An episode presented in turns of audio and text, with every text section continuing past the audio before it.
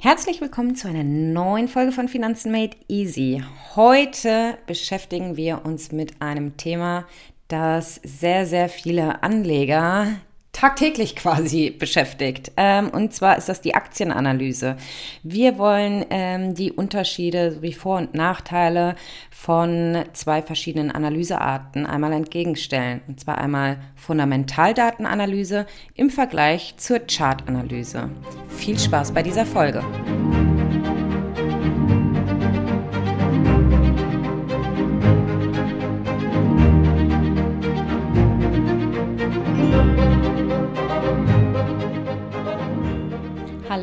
Herzlich willkommen zu einer neuen Podcast-Folge von Finanzen Made Easy. Ich bin Laura. Und ich bin Katharina. Und heute geht es in dieser Folge um das Thema Börsenanalyse, Aktienanalyse und zwar im Speziellen um die Fundamentalanalyse und die Chartanalyse. Es hört sich auf jeden Fall sehr, sehr trocken an, aber wir können euch versprechen, es wird kurz und knackig und leicht verständlich weil wir haben ja jetzt schon in der letzten Folge zu Warren Buffett ähm, erwähnt, dass er gerne die Fundamentalanalyse genutzt hat, um seine Investitionsentscheidung zu treffen. Deswegen haben wir uns gedacht, wir müssen da auf jeden Fall noch mal mehr reinschauen, wie sich diese denn zusammensetzt, wo man darauf achtet und wollen euch dazu heute mal einen Einblick geben in die beiden Analysemethoden.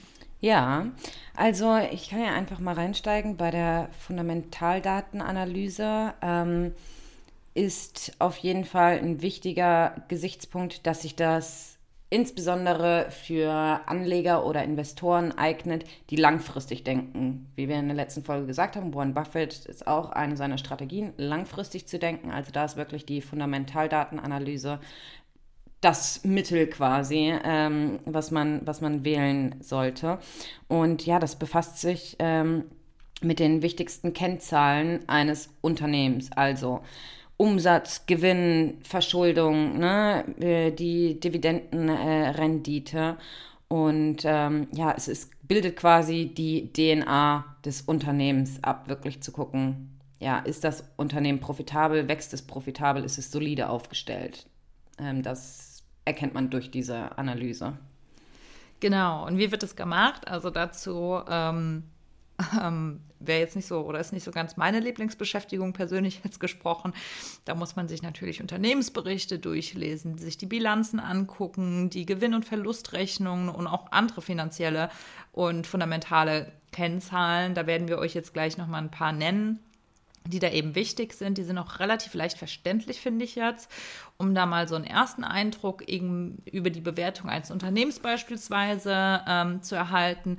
Da schaue ich mir nämlich immer mal ganz gerne das sogenannte KGV an. Das war auch eine der ersten Kennzahlen, die mein Vater, der ja auch lange an der Börse war, mir schon erklärt und mitgegeben hat.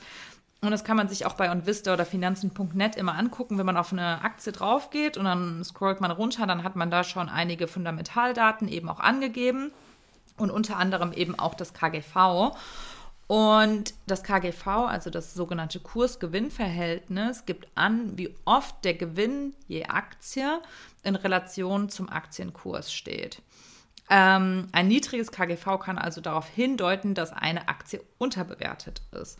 Ähm, ich weiß jetzt nicht, ob das korrekt ist, aber ich habe mal gehört, so ein KGV bis 10 ähm, wäre vertretbar und gut. Ähm, das heißt ja, dass der Wert der Aktie zehnmal höher ist als der Gewinn pro Aktie. Ja, also ein KGV von 10. Und wenn man sich jetzt mal andere Unternehmen anguckt, wir können ja eigentlich mal parallel googeln, wie das KGV von, sollen wir uns mal Apple angucken? Ich wollte es auch gerade sagen, ja. Okay, KGV Apple aussieht, dann sehen wir gerade bei Tech-Daten, äh, Tech-Unternehmen, dass das, mir sagt es jetzt hier gerade, das wäre bei 27,53. Also schon hm. wesentlich höher ist. Ne? Hochbewertet. Ja, ich habe jetzt gerade mal parallel geguckt ähm, von der Allianz zum Beispiel. Da habe ich jetzt hier äh, Ende äh, 2023 liegt das KGV von der Allianz äh, bei 9,53. Ähm, was ja dann eine solide, jetzt nicht komplett unterbewertet, ne, sondern relativ ja, im, Normal, äh, im normalen Feld genau fair ist, ähm, was wir auch schon, als wir die Kursentwicklung ähm, uns angeguckt haben, gesehen haben, dass äh, die Allianz ähm, als eher konservativere äh, Aktie ein relativ okayes äh, und stabiles ähm, Muster gezeigt hat. Ne? Das fand ich mhm. vielleicht auch ganz interessant. Ja. Ja, definitiv. Und jetzt kommt auf jeden Fall der Burner. Ich habe nämlich geguckt, wie hoch ist das KGV der Tesla-Aktie? Bitte nicht googeln, rate mal. Oh Gott, ich habe keine Ahnung. Ich kann das nicht sagen. ähm, 37. Fast 75. ja. Ähm, ja. Ja.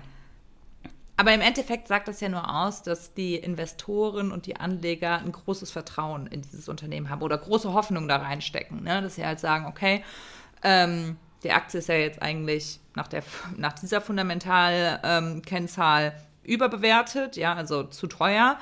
Aber, also so würde ich es jetzt deuten, vertrauen die Leute, die Anleger da rein, dass da noch einiges kommt und dass sich das trotzdem ähm, entsprechend entwickeln wird. Aber ja, ob man das. Wenn man drinne ist, ist es ja auch eigentlich ganz gut, wenn man schon Aktien davon hält, dann will man ja ein hohes genau. ähm, äh, Kursgewinnverhältnis eigentlich haben. Ne? Ja, ja. Ähm, also ganz interessant mal ja. dieser kleine Ausflug, oder?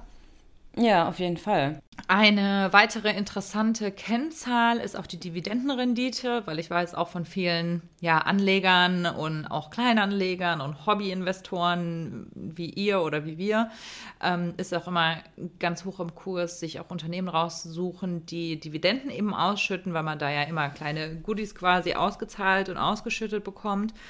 Ähm, und die Dividendenrendite gibt an, wie viel Dividende ein Unternehmen je Aktie eben ausschüttet. Eine hohe Dividendenrendite kann darauf hindeuten, dass ein Unternehmen stabil und profitabel ist, weil es dann eben entsprechend viel Dividenden ausschüttet, weil wenn es dem Unternehmen super schlecht geht, wird es wohl ähm, als erstes wahrscheinlich oder als eine der ersten Maßnahmen die Dividenden streichen. Ja, weil das ist ja einfach nur eine Ausschüttung, eine Zahlung eben an die ähm, Aktieneigner.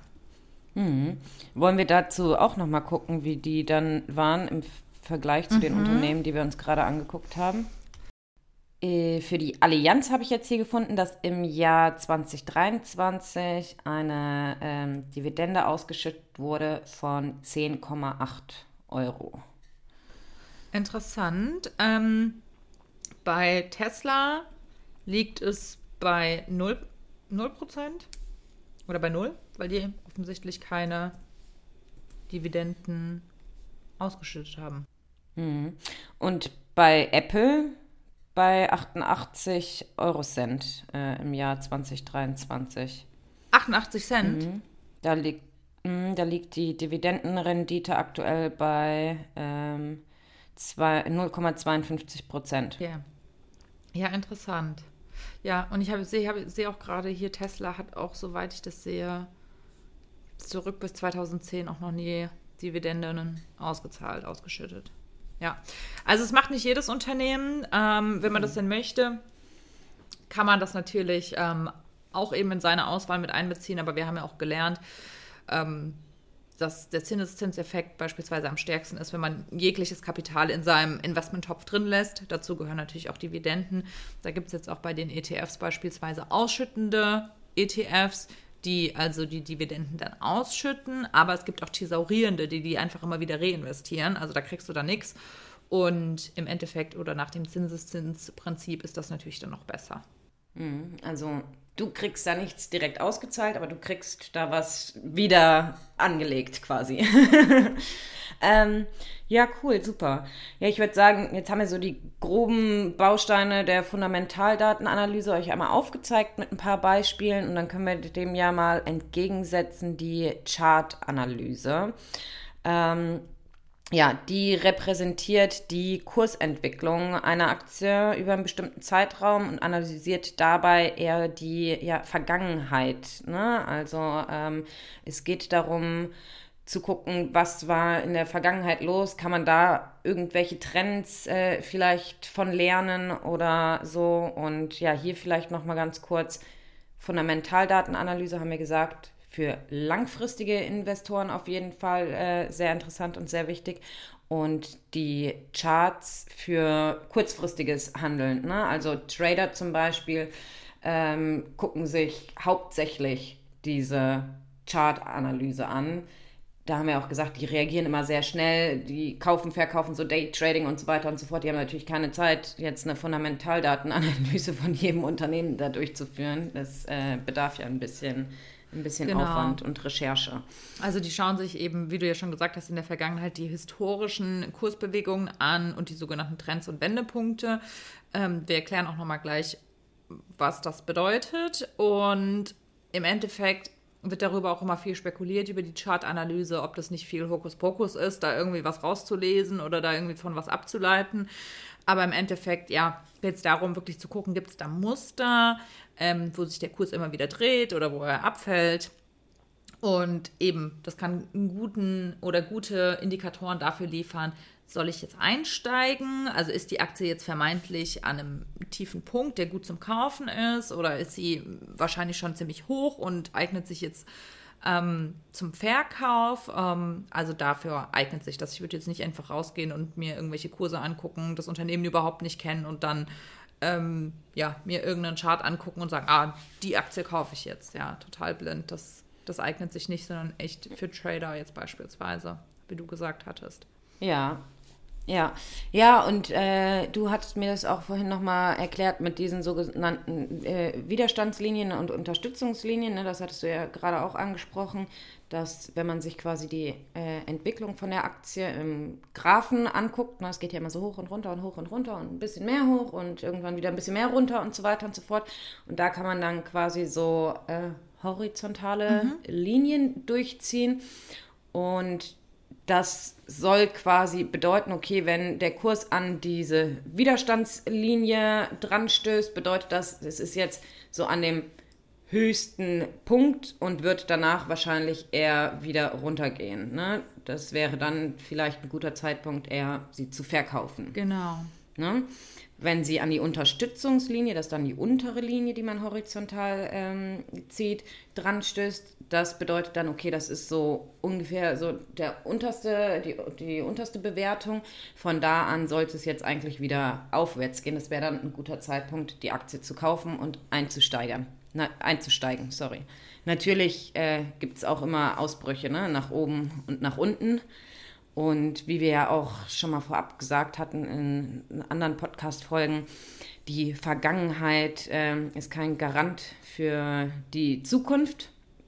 Aber es lassen sich doch vielleicht ein paar ähm, Trends ablesen, die dann halt durch diese sogenannte Chartanalyse äh, erkennbar gemacht werden könnten. Ja, definitiv. Und ähm, da ist halt für mich die Frage, in was für einem zeitlichen Horizont oder Zeitraum schaut man sich das denn an? Weil wenn man jetzt auf onvista oder finanzen.net sich einfach mal diese Kursentwicklung anguckt, klar, kannst du dir angucken von einem Jahr, von drei Monaten, von einem Monat, von fünf Tagen oder Intraday, also innerhalb eines Tages. Da würde ich halt einfach mal ein bisschen rumklicken und mir das eben anschauen.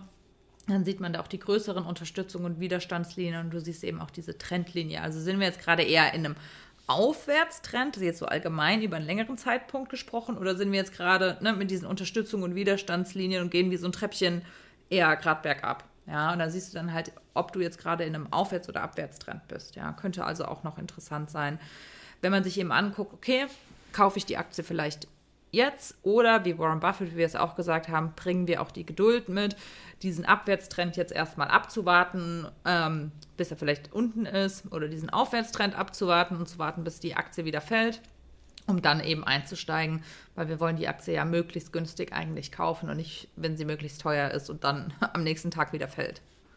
Ja, ja. Nee, also ich finde, das sind auf jeden Fall Fall zwei ja, grundlegende Analysearten von Aktien und ja, ähm, haben wir Vor- und Nachteile vielleicht noch jeweils für die ein oder für die andere Analyseform. Ähm, also ich würde jetzt mal sagen, dass auf jeden Fall ein Vorteil bei der Fundamentaldatenanalyse schon mal äh, darauf liegt, dass es halt langfristig äh, gedacht wird, ne, dass man wirklich guckt, äh, dass, da, dass man das Unternehmen kennenlernt und sieht, äh, ob es wächst, ob es profitabel ist und einen klaren Blick einfach äh, dafür bekommt. Ja. Genau, und dass man da auch wirklich sich ein umfassendes Bild macht, ja, dass man wirklich da guckt, dass man den tatsächlichen inneren Wert eines Unternehmens ähm, herausfiltern, herausfinden kann. Und ähm, ja, also das ist wirklich ein Vorteil. Nachteilig ist natürlich, dass es sehr zeitaufwendig ist. Gerade schon angesprochene Unternehmensberichte lesen, wälzen, ähm, die Bilanzen da durchzugehen, durchzuwälzen. Also da braucht man auch schon eine gewisse, ein gewisses Grundverständnis auch von diesen ganzen mathematischen Formeln und wie sich das alles zusammensetzt. Ich weiß auch noch im Studium, ich habe das überhaupt nicht gemocht, ähm, weil mit Zahlen und Mathematik und so ähm, bin ich jetzt nicht so beglückt worden genetisch, sondern tu mir da eher ein bisschen schwer. Ähm, aber ja, so diese grundsätzlichen Zahlen, man muss kein Experte werden, aber KGV, Dividendenrendite, nochmal so ein paar andere Kennzahlen sind dabei schon leicht verständlich, leicht bewertbar und ähm, damit kann sich eigentlich jeder, jeder Anfänger auch vertraut machen, würde ich sagen. Mm, ja, und das ist ein Nachteil vielleicht von der Fundamentaldatenanalyse, dass es ein bisschen zeitaufwendiger ist, äh, was dann natürlich als Vorteil für die Chartanalyse zählt dass ähm, das halt ja kurzfristig ist und äh, ja für kurzfristige Handlungsmöglichkeiten dann ne, auch, auch ähm, gegeben ist. Ja, das ist wahrscheinlich auch der eigentlich einzige wesentliche Vorteil, ne? dass es ja. für kurzfristige Vorhaben ist und dass es super schnell geht. Ja. Ja. Und Nachteil ähm, davon ist auf jeden Fall, dass sie natürlich sehr einseitig ist und auch sehr hypothetisch, weil sie halt gar keine fundamentalen Kennzahlen eines Unternehmens berücksichtigt. Und als Nachteil, was natürlich beide haben, ist, dass es immer, dass keine Garantie ist. Es können ja auch unvorhergesehene Ereignisse eintreten, Naturkatastrophen, politische Themen, ähm, die dann natürlich komplett die Börse immer zum Wanken bringen können. Ja, ja. Nee, aber ja, ich finde ich auch nochmal krass diesen Punkt, ja, dass es halt gar keine anderen Informationen vom Unternehmen beinhaltet. Ne? Also wenn ich jetzt auf so einen Chart gucke und mir dann da die Unterstützungs- und Widerstandslinien einzeichne, das könnte jedes Unternehmen der Welt sein. Ich habe keine Ahnung. Wenn man sich nur darauf äh, verlassen genau. würde, das ist schon ein starkes Stück. Ja, finde ich krass. Mhm. ja, das ist echt ein starkes Stück. Deswegen, also unsere Meinung abschließend dazu ist definitiv, dass man das Beste aus beiden Welten kombiniert. Wenn man denn Einzelaktien kaufen möchte, muss man nicht, man kann auch ETFs kaufen oder andere Dinge, dann sollte man sich grundlegend mit dem Unternehmen vertraut machen und eben über die Fundamentalanalyse ein umfassendes Bild über die betriebswirtschaftlichen und volkswirtschaftlichen Kennzahlen verschaffen und wenn es dann an den Kauf oder Verkauf geht, kann man sich ja mal die Chartanalyse heranziehen als Instrument. Ja, das finde ich abschließend echt ähm, so zusammenfassend und abschließend den besten, den besten Punkt quasi zu sagen, wenn man sich eine Aktie, eine Einzelaktie kaufen möchte oder Einzelaktien von einem Unternehmen, sich das Unternehmen anzugucken, zu gucken, ist es ein gesundes Unternehmen, profitables Unternehmen, wie wächst es und dann, wenn es daran geht, okay, jetzt habe ich mir dieses Unternehmen ausgesucht, den Zeitpunkt dann vielleicht ein bisschen von der Chartanalyse äh, abhängig zu machen. Also den Zeitpunkt, wann kaufe ich die Aktie. Ne? Oder sage ich, okay, das ist ein tolles Unternehmen, im Moment vielleicht ein bisschen ähm, überbewertet, weil ich äh, sehe, das stößt jetzt vielleicht ne, an, die, an die Widerstandslinie an. Äh, bedeutet, mh, hm, der Kurs fällt vielleicht oder könnte bedeuten, der Kurs fällt vielleicht in der nächsten Zeit. Dann ist jetzt vielleicht nicht der optimale Einstiegspunkt, ähm, aber ich behalte das Unternehmen auf meiner Liste und gucke einfach zum späteren Zeitpunkt nochmal rein ähm, mit der Hoffnung, dass der Kurs ein bisschen gefallen ist und ich die Aktie dann äh, zu günstigeren äh, Preis kaufen kann. Vielleicht dann, wenn sie eher an der Unterstützungslinie unten äh, ist und wir wieder einen Ausschwung äh, erhoffen. Ja, ich würde sagen, wir schließen das Buch damit und äh, hören uns nächste Woche mit einem neuen spannenden Thema.